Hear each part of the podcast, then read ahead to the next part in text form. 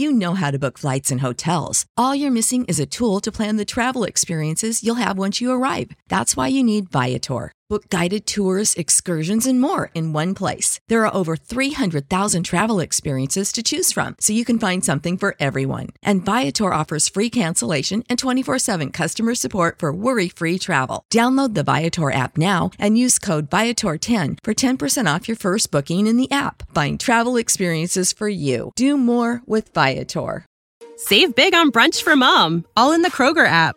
Get 16 ounce packs of flavorful Angus 90% lean ground sirloin for $4.99 each with a digital coupon. Then buy two get two free on 12 packs of delicious Coca Cola, Pepsi, or 7UP, all with your card. Shop these deals at your local Kroger today or tap the screen now to download the Kroger app to save big today. Kroger, fresh for everyone. Prices and product availability subject to change. Restrictions apply. See site for details.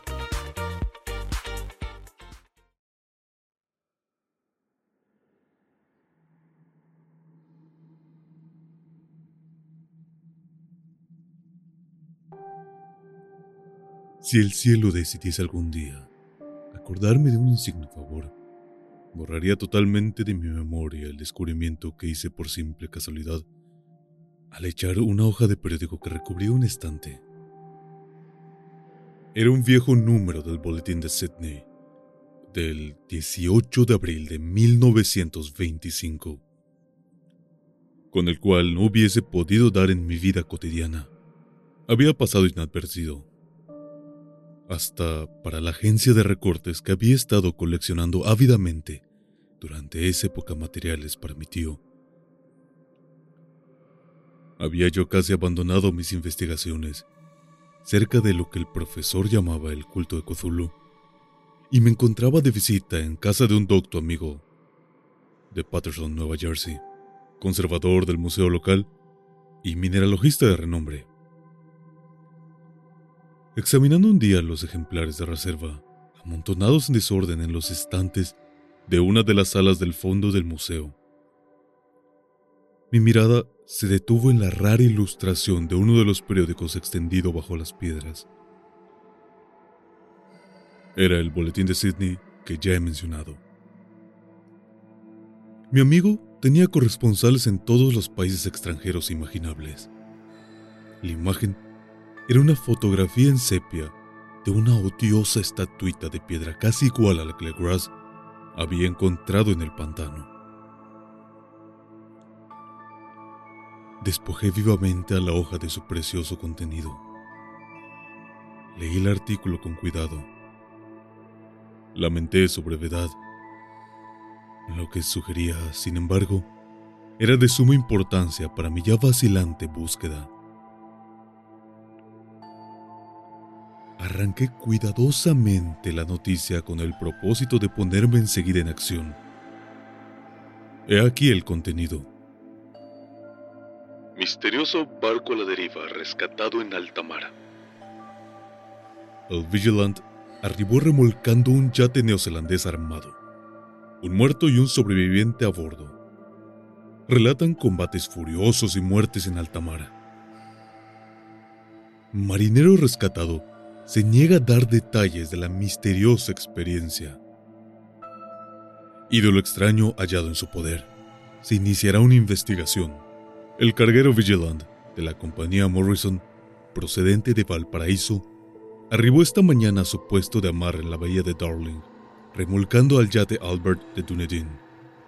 Número 2. Con serias averías, pero dotado aún de un poderoso armamento.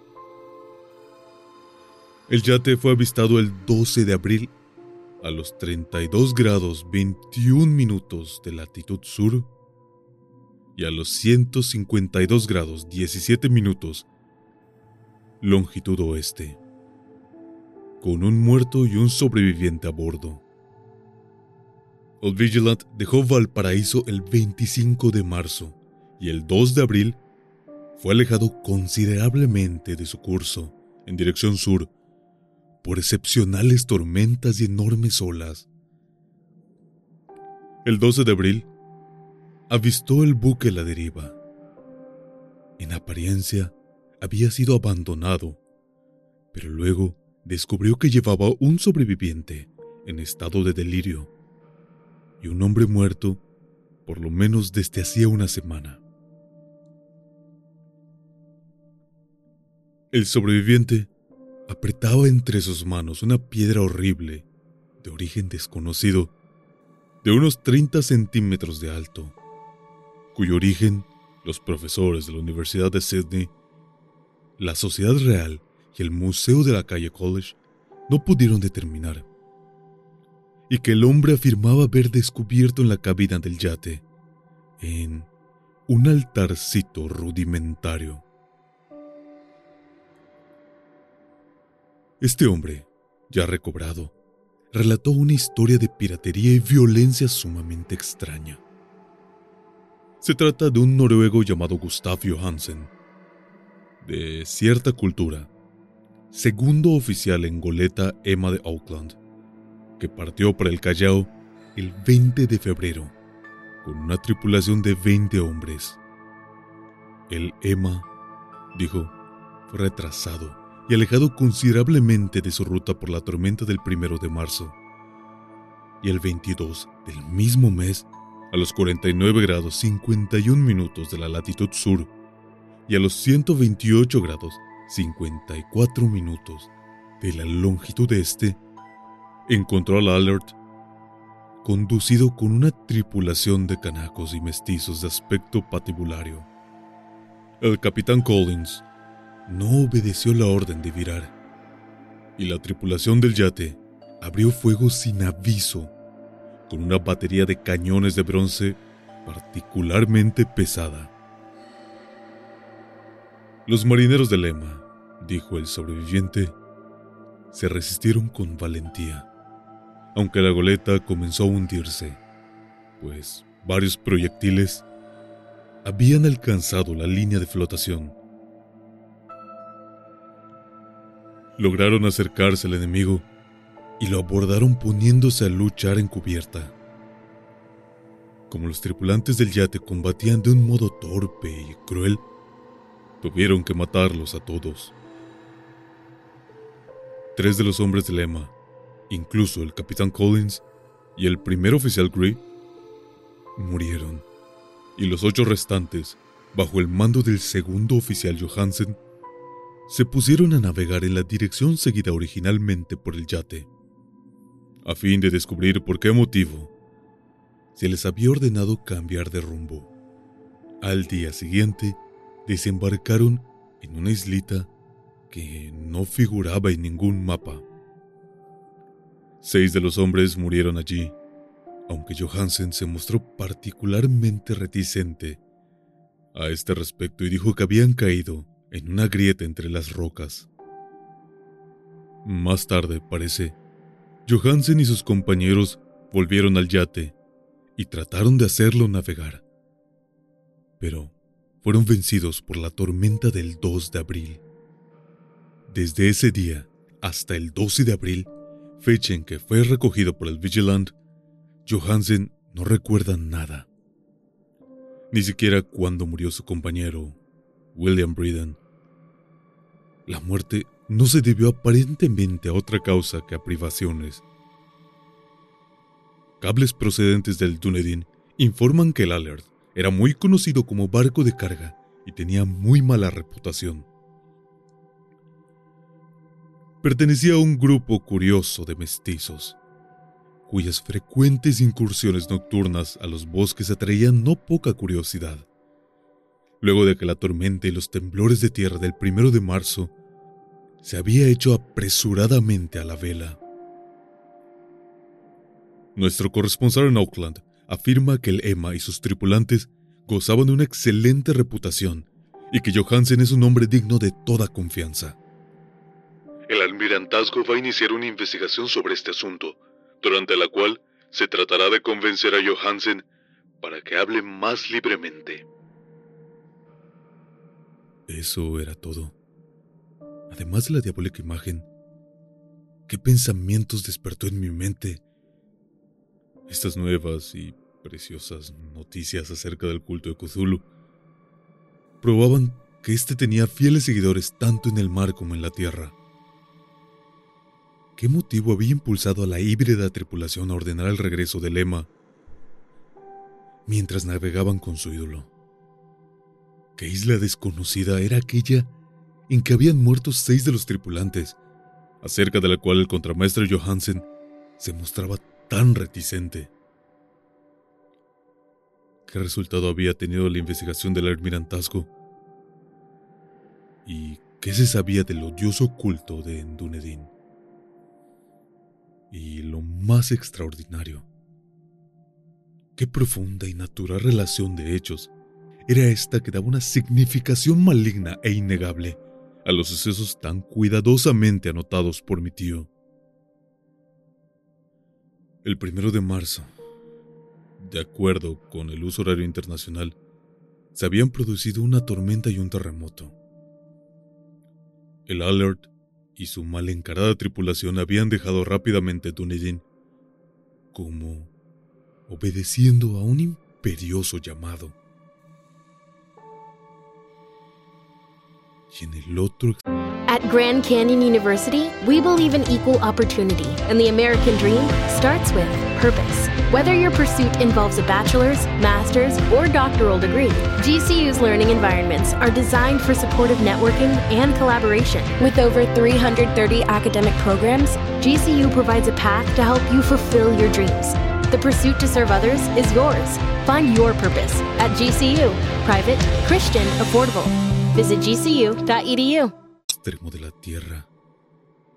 Poetas y artistas habían comenzado a soñar con una ciclópea ciudad submarina, mientras un joven escultor moldeaba en sueños la forma del terrible Cthulhu. El 23 de marzo la tripulación de Lema desembarcaba en una isla desconocida, perdiendo allí a seis hombres, y en esa misma fecha los sueños de algunas personas alcanzaron su mayor intensidad y se oscurecieron con el terror de un monstruo maligno y gigantesco. Mientras un arquitecto se volvía loco y un escultor caía presa del delirio. ¿Y qué pensar de la tormenta del 2 de abril, fecha en que cesaron todos los sueños de la ciudad sumergida? Y Wilcox salió indemne de aquella fiebre extraña. ¿Qué pensar, igualmente, de aquellas alusiones del viejo Castro, a los antiguos venidos de las estrellas y a su reino próximo, a su culto y a su gobierno de sueños. Estaba balanceándome en el borde de un abismo de horrores cósmicos insoportables para el ser humano. En todo caso, no afectaron sino a la mente, pues el 2 de abril puso término de algún modo a la monstruosa amenaza que había sitiado el alma de los hombres.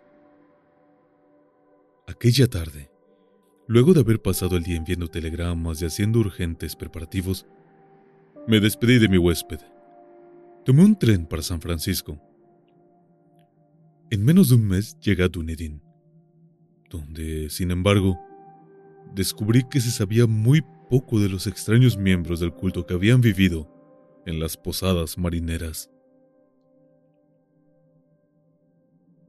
El vagabundeo en los muelles era asunto demasiado común y no valía la pena mencionarlo. Pero algo oí a propósito de una expedición terrestre realizada por estos mestizos durante la cual se escuchó el débil golpear de unos tambores y se vio fuego rojo en las colinas lejanas. En Auckland me enteré que Johansen había vuelto a Sydney, donde acababa de sometérsele a un inútil interrogatorio con el pelo totalmente cano, y que luego de vender su casita de la calle West, había regresado con su mujer a su viejo hogar, en Oslo. De su aventura, no dijo nada más a sus amigos de lo que ya sabían los oficiales del almirantazgo. Y todo lo que pudieron hacer fue darme su nueva dirección. Volví entonces a Sydney y hablé sin éxito con gente de mar y miembros de la corte. Vi el alert en Circle Quay, en la bahía de Sydney, pero nada me reveló su casco. La imagen en cuclillas, de cabeza de pulpo y cuerpo de dragón, alas escamosas y pedestal con jeroglíficos, Se conservaba en el Museo de Hyde Park. La examiné con cuidado y descubrí que estaba muy bien labrada y tenía el mismo profundo misterio, una terrible antigüedad y sobrenatural rareza del material que el ejemplar más pequeño de Legras. Para los geólogos, me dijo el conservador del museo, la estatua era un enigma monstruoso y juraban que no había en el mundo una roca parecida. Recordé estremeciéndome lo que había dicho el viejo Castro a Legras a propósito de los primeros grandes antiguos vinieron de las estrellas y trajeron consigo sus imágenes. Profundamente perturbado, resolví visitar al oficial Johansen en Oslo.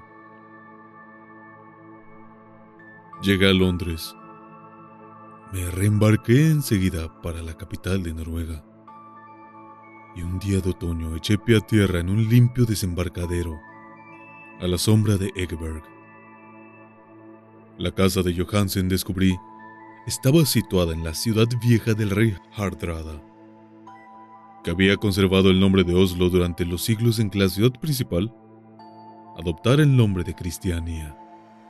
Hice el corto viaje en un taxi y golpeé con el corazón tembloroso la puerta de una casa vieja y limpia de frente enyesado. Salió a recibirme una mujer de cara triste y vestido negro, quien me comunicó en un inglés vacilante que Gustav Johansen no era ya de este mundo. No había sobrevivido mucho a su regreso, pues su aventura marina de 1925 le había destrozado la salud. La mujer no sabía más que el público, pero Johansen había dejado un largo manuscrito que trataba asuntos técnicos, escrito en inglés con la intención manifiesta de que su esposa no lo entendiese. Mientras pasaba por una callejuela cerca del muelle de Gothenburg, un atado de viejos periódicos salió de la ventana del altillo, lo golpeó y lo hizo caer. Dos marineros indios lo ayudaron enseguida a levantarse, pero el hombre murió antes de que llegase la ambulancia. Los médicos incapaces de precisar la causa de su deceso lo habían atribuido al malestar del corazón y a un debilitamiento en general. Sentí entonces que un oscuro terror que no me abandonaría hasta que a mí también me fuese acordado el eterno reposo, accidentalmente o por otro motivo, me traspasaba los huesos Habiendo persuadido a la viuda de que mi conocimiento de estos asuntos técnicos me autorizaba a poseer el manuscrito, me llevé el documento y comencé a leerlo en el barco que me conducía a Londres. Era un relato simple, desordenado, un diario de mar redactado de memoria en que se intentaba recoger día a día aquel último y terrible viaje. No lo transcribiré literalmente a causa de sus oscuridades y redundancias. Para mí, este resumen bastará para explicar por qué el rumor de las aguas contra los costados del buque se me hizo tan intolerable que tuve que taponarme los oídos. Johansen, gracias a Dios, no lo sabía todo, aunque Vio la ciudad y el monstruo. Pero yo ya no podré dormir en paz mientras recuerde el horror que espera emboscado al otro lado de la vida, en el tiempo y el espacio, y aquellas malditas criaturas que vinieron de los astros más antiguos y que sueñan en las profundidades del mar, conocidas y favorecidas por un culto de pesadilla, decidido a lanzarlas sobre nuestro planeta cada vez que algún terremoto vuelva a elevar la monstruosa ciudad de piedra a la luz del sol. El viaje de Johansen había comenzado tal y como lo declara él mismo ante el almirantazgo. El Emma había dejado Oakland en lastre el 20 de febrero y sintió todo el impacto de esa tempestad consecutiva al terremoto que arrancó a los abismos marinos del horror que pobló los sueños de los hombres. Recobrando el gobierno, el buque navegó favorablemente hasta encontrarse con el Alert el 22 de marzo la verdad es que ahorita siento pena del oficial al describir el bombardeo y el hundimiento de su nave. De los mestizos del yate, Johansen hablaba con horror realmente significativo. Había algo abominable en ellos que hacía que su destrucción pareciese casi un deber. Johansen se sorprende ante la acusación de la crueldad que contra él y sus compañeros hizo la corte. Ya en el yate capturado, Johansen y sus hombres impulsados por la curiosidad, prosiguen su viaje hasta avistar una alta columna de piedra que emerge del océano. Y a los 49 grados, 9 minutos de la latitud este, y 126 grados 43 minutos de la longitud sur, se encuentran ante una costa barrosa, una albañilería ciclopia, cubierta de algas que no puede ser sino la sustancia tangible del terror supremo del universo. La ciudad muerta de Relie, construida hace millones de años, antes de los comienzos de nuestra historia, por las enormes y espantosas criaturas que descendieron desde unos astros desconocidos. Allí yacen el gran Cthulhu y sus compañeros ocultos en unas bóvedas verdes y húmedas donde envían, luego de incalculables ciclos, pensamientos que aterrorizan a los hombres sensibles y reclaman imperiosamente a los fieles del culto que inicien el peregrinaje de la liberación y la restauración. El oficial Johansen ignoraba todo esto. Pero Dios mío, bien sabe que había visto bastante Creo que emergió de las aguas solo a la cima de la ciudadela, coronada por un enorme monolito, donde yace el gran Cthulhu. Imagino el tamaño de todo lo que puede esconder el fondo del océano, siento deseos de morir sin esperar ya más. Johansen y sus hombres se sintieron aterrados ante la majestad cósmica de esta húmeda Babilonia, habitada por demonios y debieron sospechar instintivamente que no pertenecía a este ni a ningún otro planeta similar. En todas las líneas de la estremecida descripción de Johansen se advierte el mismo pavor ante el tamaño indescriptible de los bloques de piedra, ante la altura vertiginosa del monolito labrado ante la asombrosa identidad de esas colosales estatuas y bajorrelieves, con la rara imagen encontrada en la sentina del Allard. Sin conocer el futurismo, Johansen describe, al hablar de la ciudad, algo muy parecido a una obra futurista. En vez de referirse a una estructura definida, a algún edificio, se reduce a hablar de vastos ángulos y superficies pétreas. Superficies demasiado grandes para ser de este mundo y cubiertas por jeroglíficos e imágenes horribles. Menciono estos ángulos pues me recuerdan los sueños que me relató Wilcox. El joven escultor afirmó que la geometría de la ciudad de sus sueños era anormal, no euclidiana, y que sugería esferas y dimensiones distintas de las nuestras. Ahora un marino ilustrado tenía ante la terrible realidad de la misma impresión.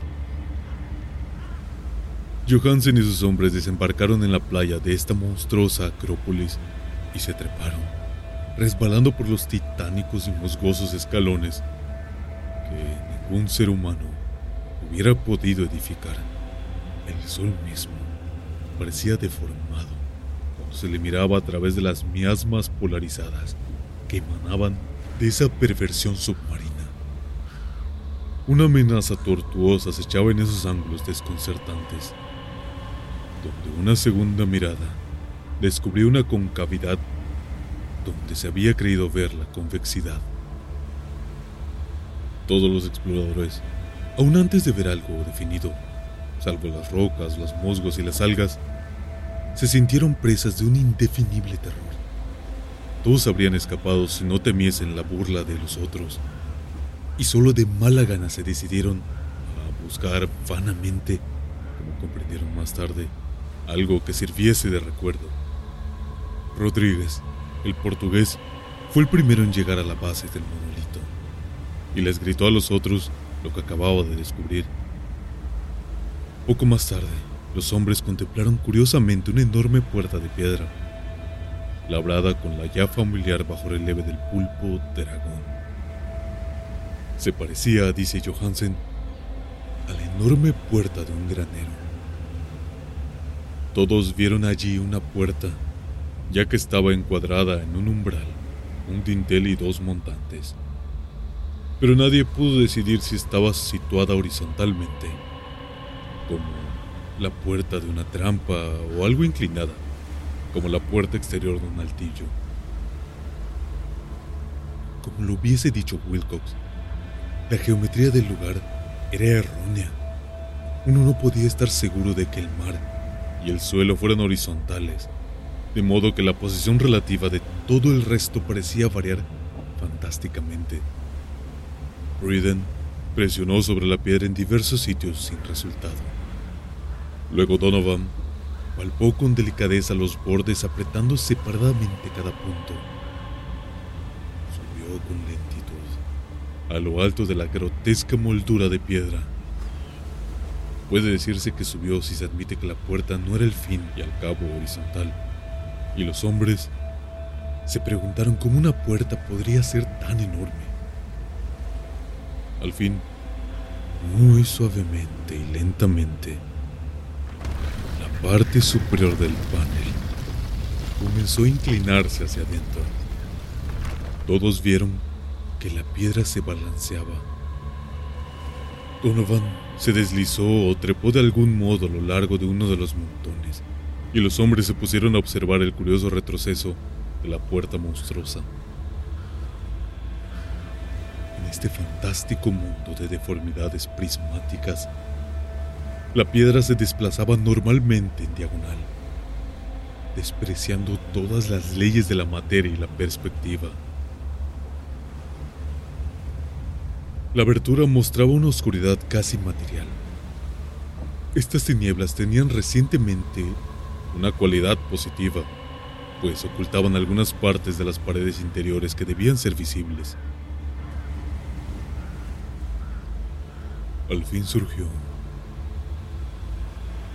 de aquella cárcel milenaria, algo así como una mareada que oscureció la luz del sol mientras se elevaba hacia el cielo empequeñecido y arrugado, con la ayuda de sus alas membranosas.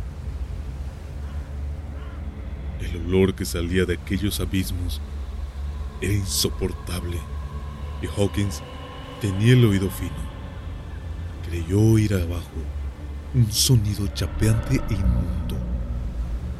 Todos escucharon y todos escuchaban aun cuando el monstruo se hizo visible babeando y apretando su inmensidad verde y gelatinosa a través de la tenebrosa abertura, hasta elevarse pesadamente en el aire de aquella ciudad de pesadilla.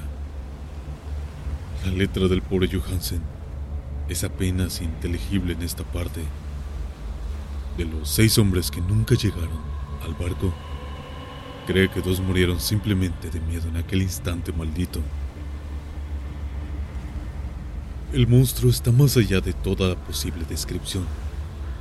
No hay lenguaje aplicable a este abismo de horror inmaterial, a esa pavorosa contradicción de todas las leyes de la materia, la fuerza y el orden cósmicos. Una montaña que caminaba.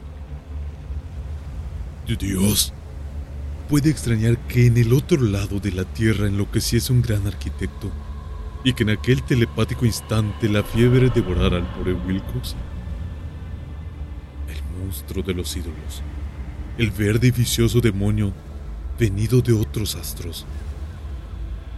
Había despertado, esta vez para reclamar sus derechos.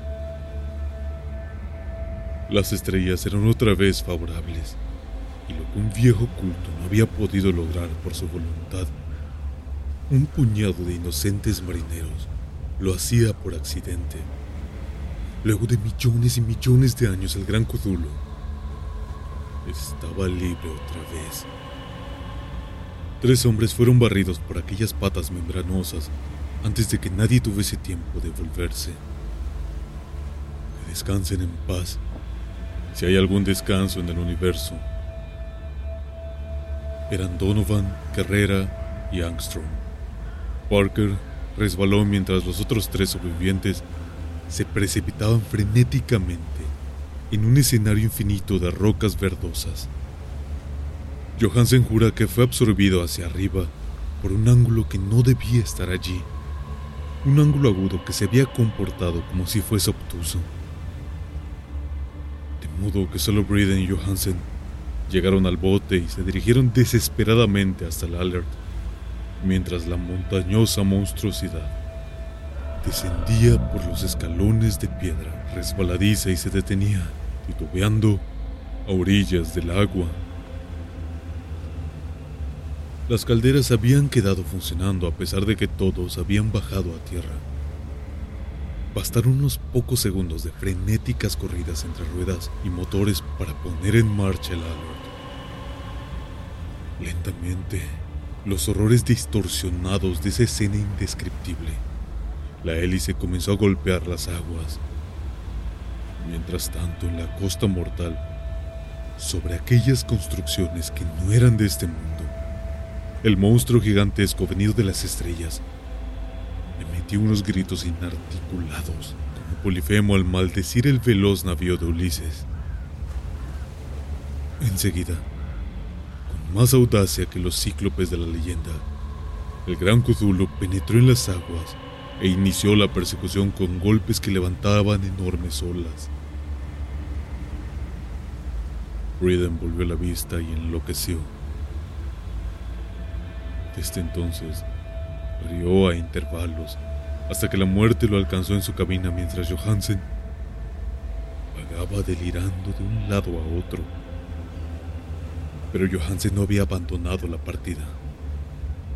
Comprendiendo que el monstruo alcanzaría seguramente el alert antes de que la presión llegase al máximo, resolvió intentar algo desesperado y acelerando los motores, subió rápidamente a cubierta e hizo girar el timón.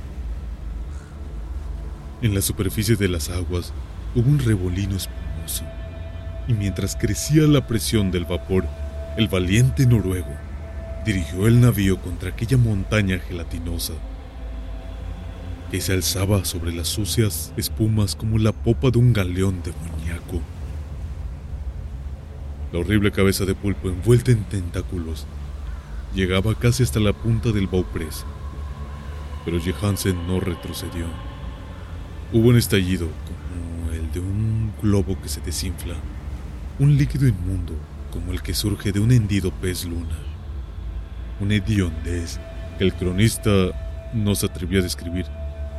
Durante un instante, una nube verde, agria y enseguecedora, envolvió al buque y un hervor maligno quedó a popa. Donde, Dios del cielo, la esparcida plasticidad de aquella entidad celeste estaba recombinándose y recobrando su forma primitiva. Mientras el Alert se alejaba más y más y ganaba velocidad. Eso fue todo. Desde ese momento Johansen se contentó con meditar sombríamente sobre el ídolo de la cabina y preparar unas pocas comidas para él y su enloquecido compañero. No trató de dirigir el navío. Después de aquel incidente quedaba un gran vacío en su alma. Luego sobrevino la tormenta del 2 de abril, que terminó de nublar su conciencia. Recordaba, confusamente, infinitos abismos líquidos espectrales, vertiginosos desplazamientos mundos subidizos en la cola de un cometa y saltos convulsivos de las profundidades del mar hasta la luna. Luego otra vez hasta el mar, todo envuelto en el coro de carcajadas de las antiguas divinidades y de los verdes demonios del tártaro de alas de murciélago.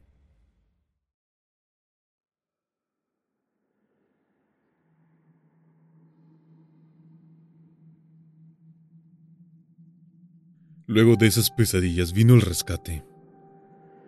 Al Vigilant, el tribunal del almirantazgo, las calles de Dunedin y el largo viaje de retorno a su casa natal. Junto a Legeberg, no podía contar. Pasaría como loco. Lo describía todo antes de morir, pero su mujer no debería sospechar nada. La muerte para él sería beneficiosa, solo si borraba los recuerdos. Tal era el documento que leí. Lo he guardado en la caja de lata junto al bajo relieve de arcilla y los papeles del profesor Angle. Incluiré este relato, esta prueba de mi propia cordura donde se ha ido todo lo que espero que nunca volverá a unirse. He contemplado todo lo que el universo puede haber de horroroso, y aún los cielos de primavera y las flores del verano parecerán impregnados de veneno. Pero no creo que viva mucho. Como desaparecieron mi tío y el pobre Johansen, así desapareceré yo. Conozco demasiado y el culto todavía existe. Cthulhu existe también, supongo, en ese refugio de piedra que le sirve de abrigo desde que el sol era muy joven. Su ciudad maldita se ha hundido otra vez, pues el Vigilant navegó por aquel lugar después de la tormenta de abril.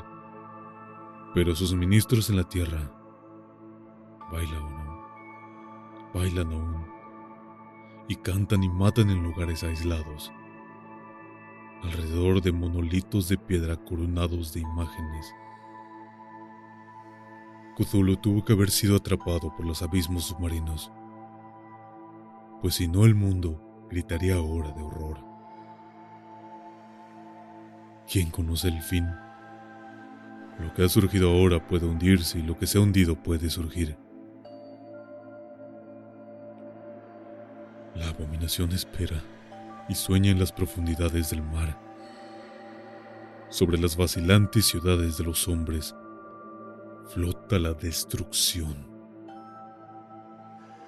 Llegará el día pero no debo ni puedo pensarlo.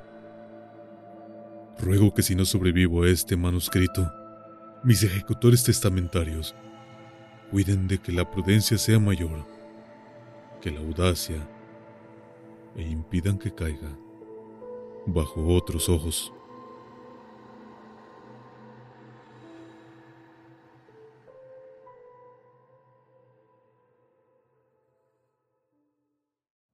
You know how to book flights and hotels. All you're missing is a tool to plan the travel experiences you'll have once you arrive. That's why you need Viator. Book guided tours, activities, excursions, and more in one place to make your trip truly unforgettable. Viator has over 300,000 travel experiences to choose from. Everything from simple tours to extreme adventures and all the niche, interesting stuff in between. So you can plan something that everyone you're traveling with will enjoy. Real traveler reviews give the inside scoop from people who've already been on the experiences you're considering. So you can plan with confidence. Free cancellation helps you plan for the unexpected, and 24 7 customer support means you can travel worry free. Download the Viator app now and use code Viator10 for 10% off your first booking in the app. Find travel experiences for you. Do more with Viator. Save big on brunch for mom, all in the Kroger app. Get 16 ounce packs of flavorful Angus 90% lean ground sirloin for $4.99 each with a digital coupon. Then buy two get two free on 12 packs of delicious Coca Cola, Pepsi, or 7UP, all with your card. Shop these deals at your local Kroger today or tap the screen now to download the Kroger app to save big today. Kroger, fresh for everyone. Prices and product availability subject to change. Restrictions apply. See site for details.